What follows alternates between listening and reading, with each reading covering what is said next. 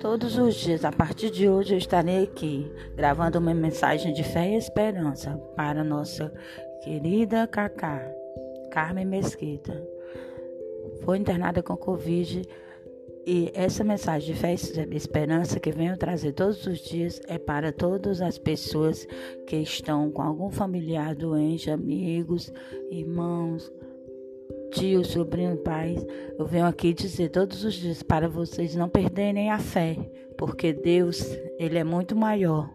Jamais perca sua fé, porque Deus fará o seu impossível virar milagre. É só você confiar.